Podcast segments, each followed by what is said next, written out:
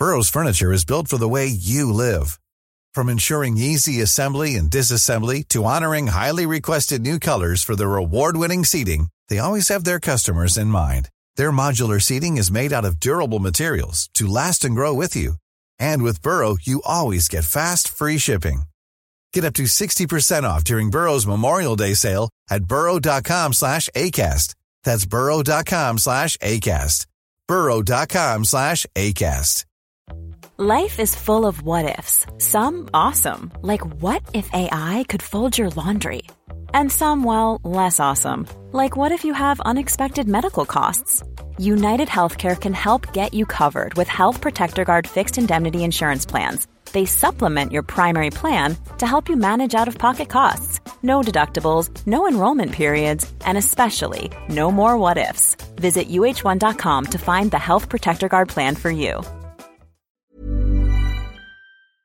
Querida comunidad, es importante decirles que nuestro equipo trabaja muy duro para que todos nuestros episodios cuenten con la mejor calidad en edición. Sin embargo, en esta ocasión tuvimos algunos problemas técnicos que no fue posible resolver al 100%, pero les agradecemos su comprensión. Es un episodio muy bueno y no quisimos dejar de publicarlo. Les damos la bienvenida a este jueves de Leti y Ash. Creamos este nuevo espacio corto para todos los jueves estar cerquita de ustedes, escuchar algunas de sus opiniones, dudas, anécdotas y secretos. Para participar, manda tu audio a serregalandudas.com diagonal buzón y cuéntanos una breve historia, anécdota, pregunta o creencia que has cambiado y escúchate en uno de los próximos jueves.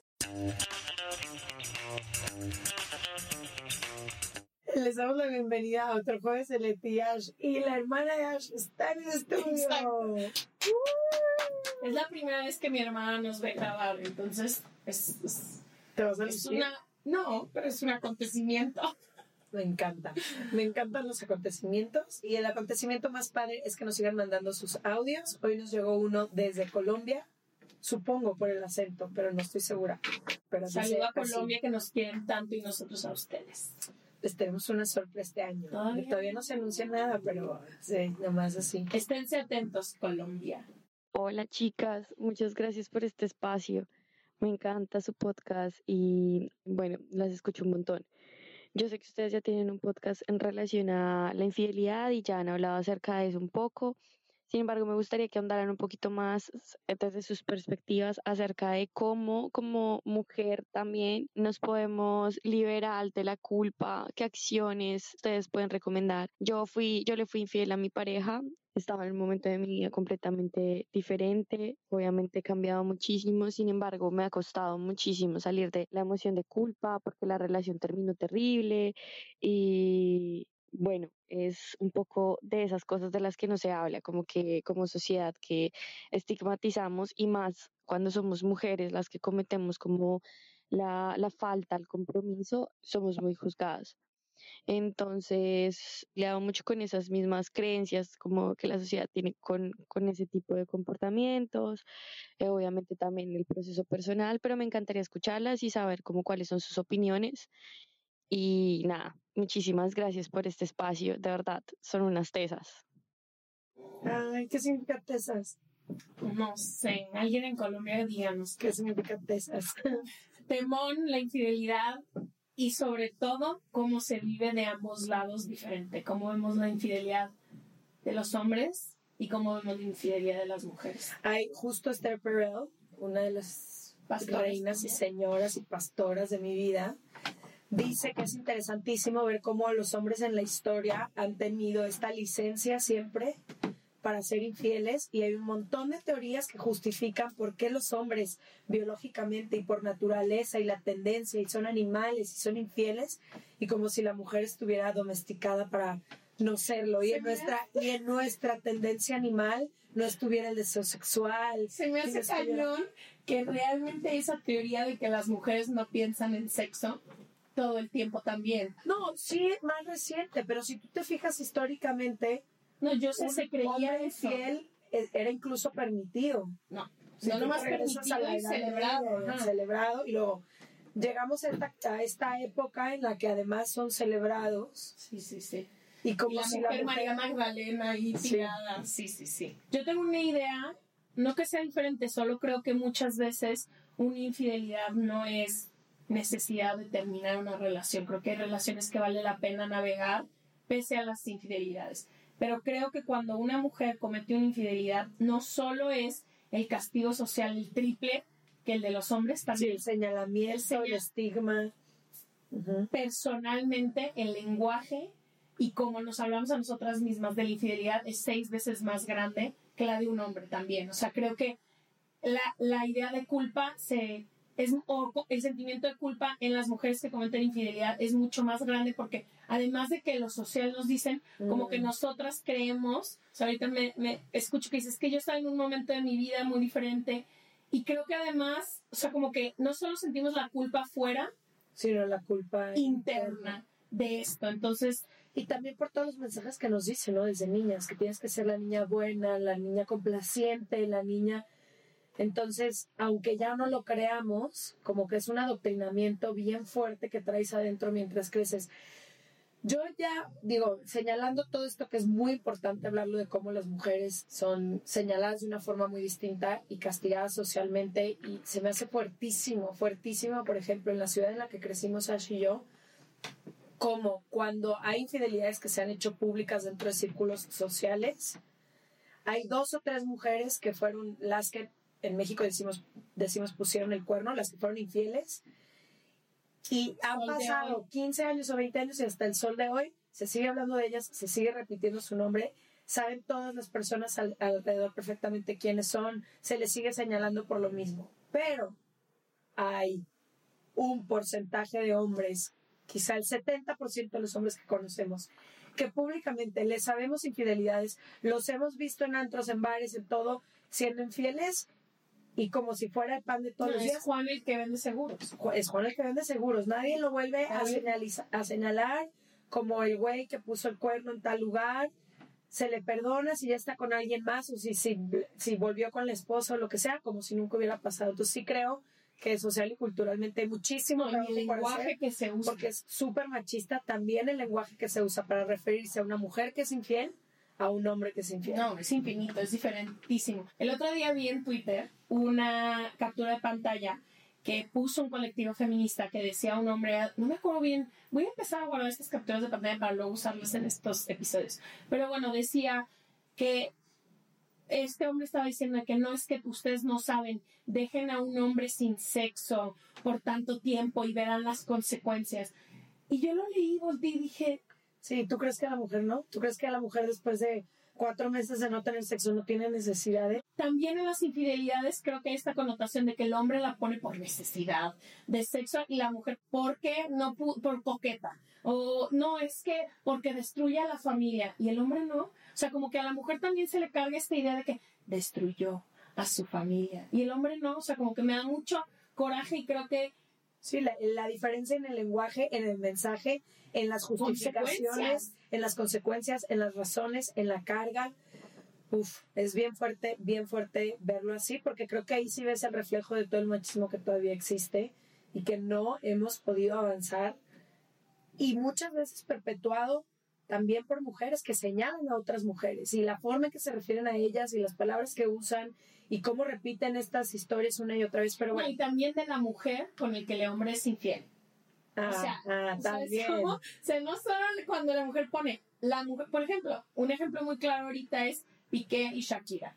O sea, en este momento que está sucediendo, señalan. Sí, el señalamiento hacia ella. Quien, Y no, no tanto hacia él. Mujer, no le, no le perdonamos una y la tenemos en un pedestal como si no fuéramos seres humanos. Y el hombre lo ponen como si fuera un animal al que se le justifica y perdona cualquier cosa. Total, nomás quería decirle a esta hermosa amiga que nos mandó este mensaje que creo que las infidelidades suceden, demuestran algo interno que tenemos o algo que está sucediendo en la pareja o algo que se tiene que trabajar pero muchísimas mujeres que yo conozco que han sido infieles cargan con esto durante años, con esta culpabilidad, con esta forma de ser, afecta su autoestima de maneras muchísimo más graves. Y creo que muchas veces se tiene que ver como un error o se tiene que ver como una situación muy complicada que viviste, pero que no determina tu valor. Y a veces no hay quien nos diga eso a tu alrededor, porque como dijimos, no solo la sociedad te apunta, sino el lenguaje y lo que tú utilizas para hablar de eso es muy castigador y minimizante. Sí. Yo quería hablar de, primero era esta parte como de el ataque hacia la mujer, ya sea la que puso el cuerno o con la que pusieron el cuerno, pero también quería hablar de la culpa. Y mi pastora Brené Brown habla de la culpa de una forma muy interesante porque ella dice, sentimos culpa y la culpa bien canalizada puede llevarte hacia un mejor lugar. ¿Cómo es esto? Cuando tú sientes culpa es porque en tu set de valores, en lo que tú consideras importante para ti y lo que no te gustaría como faltarle a esos valores, lo incumpliste. Entonces sientes culpa porque dices, de este estándar en el que yo quiero vivir. Que la culpa lleva. en este estándar en el que yo quiero vivir, hice algo que está por debajo de lo que yo considero que debería de ser. Pero si canalizamos bien la culpa, en lugar de como nos enseñaron en la religión, flagelarnos y golpearnos por mi culpa, por mi culpa, por mi santa culpa, si aprendemos a usar esa culpa y hacer un análisis sin tanto castigo, sin tanto autocastigo, es súper interesante. La culpa viene a mostrarme que hice algo que para mis estándares no es correcto y que puedo hacerlo de forma distinta. Literal. Pero es una acción, no es que yo sea una pecadora o que yo sea una infiel, desleal, es que cometí un acto del que no me siento orgullosa, quiero cambiar mis acciones, quiero ver por qué lo hice, quiero ver cuáles son mis estándares y quiero redireccionar mi camino. Eso te libera de durante 10 años seguirte castigando con eso que hiciste y revivirlo una y otra vez. ¿No me siento orgullosa? No. ¿Lo volvería a hacer? No. ¿Voy a trabajar para hacerlo diferente a partir de ahora? Sí. Y si lo has hecho 15 veces, porque sé que hay personas que son infieles una y otra vez y no quieren hacerlo más, que sepan que aunque lo hayas hecho varias veces, son acciones que no te definen, que podrías cambiar si hoy decides sanar. Sanar y tomar una dirección diferente. Alguien de nuestro equipo me escribió un día de Ash, ¿me puedes decir qué significa la culpa? Y la culpa es eso, viene a enseñarte cuando haces algo que está en un nivel para ti, o sea, define tu bien y tu mal y ella sentía culpa por algo que ya no quería sentir. Quería vivir su sexualidad más libremente y sentía culpa. Y yo le dije, la culpa se arraiga en las creencias y estas creencias que tú consideras de que es bien o mal. Entonces, si tú ya no quieres sentir culpa al disfrutar tu sexualidad, tienes que revisitar esa creencia. Analiza. Analiza la que dice, el sexo fuera del matrimonio es pecado, ¿no? O sea, estábamos hablando nosotros de religión y de la forma en la que creció.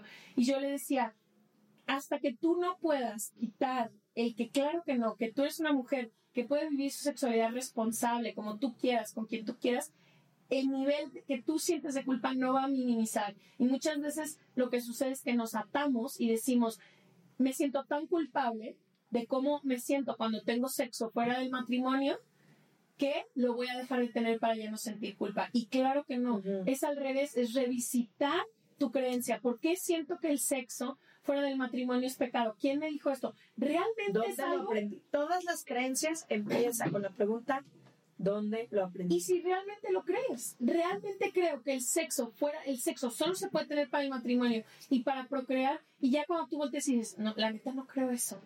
La neta, y ahí es donde puede bajar el nivel de culpa que sientes. En lugar de, por ejemplo, sucede con la comida también. Sí. Te das un atrancón, sientes muchísima culpa y es como, de dónde viene este sentimiento de culpa, de decir que no tengo, que claro que no puedo comer lo que yo quiera.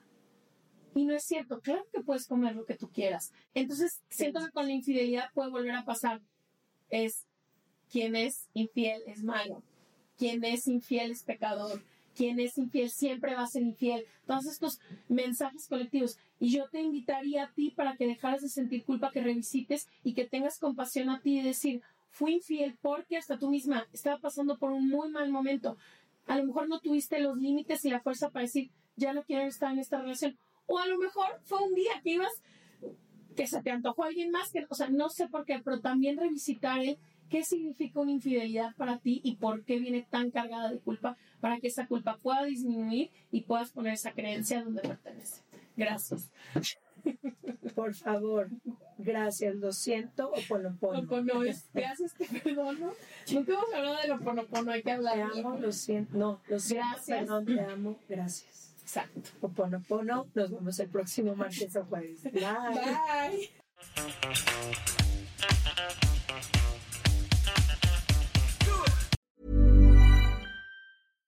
This message comes from BOF sponsor eBay. You'll know real when you get it. It'll say eBay Authenticity Guarantee. And you'll feel it. Maybe it's a head turning handbag, a watch that says it all, jewelry that makes you look like the gem, or sneakers and streetwear so fresh every step feels fly. eBay gets it. So look for the blue check mark next to that thing you love and be confident that every inch, stitch, sole, and logo is checked by experts. With eBay Authenticity Guarantee, you can trust that feeling of real is always in reach. Ensure your next purchase is the real deal. Visit eBay.com for terms. Imagine the softest sheets you've ever felt. Now imagine them getting even softer over time. That's what you'll feel with Bowl and Branch's organic cotton sheets. In a recent customer survey, 96% replied that Bowl and Branch sheets get softer with every wash. Start getting your best night's sleep in these sheets that get softer and softer for years to come. Try their sheets with a 30-night guarantee. Plus, get 15% off your first order at bowlandbranch.com. Code BUTTERY. Exclusions apply. See site for details.